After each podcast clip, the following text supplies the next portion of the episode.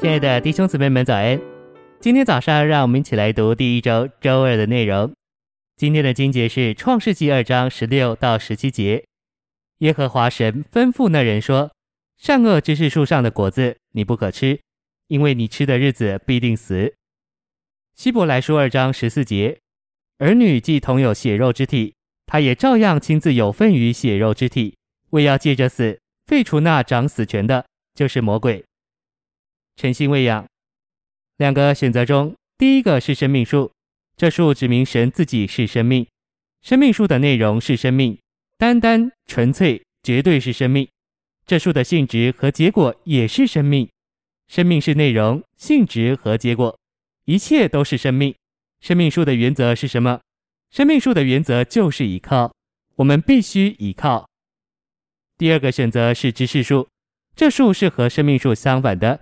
要注意，这棵树称为善恶知识树，而不仅仅是恶的知识树。善的知识和恶的知识都出自同一棵树。不管知识是善的或是恶的，只要是知识，就不属于生命树，而属于知识树。虽然善恶知识树表征撒旦，但不是直接表征。这树首先表征神以外的一切事物，然后间接表征撒旦，因为撒旦躲藏在一切神以外的事物背后。撒旦喜欢隐藏自己，因此知识树间接代表撒旦。信息选读：神总是坦率的，且从正面而来；然而撒旦是狡猾的，总是躲在背后。撒旦若要找你麻烦，他不会公开的、老实的做，乃是狡猾的，借着你的妻子或世界的一部分，譬如百货公司，来烦扰你。有的时候，他甚至利用圣经，借着其中的字句困扰你。不要忘了犹太宗教徒，就是那些法利赛人和经学家，他们怎样用圣经把主耶稣定了死罪？因为撒旦是狡猾的，知识树并不直接表征他，乃是表征神以外的一切事物，包括美好的事物、合乎圣经的事物以及宗教的事物。不管是好是坏，只要不是神自己，都会被撒旦利用。在神之外，一切的事物可分为知识、善、恶这三类。假设你打算做一件好事，然而在你灵里的深处却觉得不要碰，也不要做，不要应用善恶的原则，乃要与生命的原则合作。你里面若没有平安，就表示生命之灵不赞同你的打算，你必须与他合作。你若肯，就能得着生命。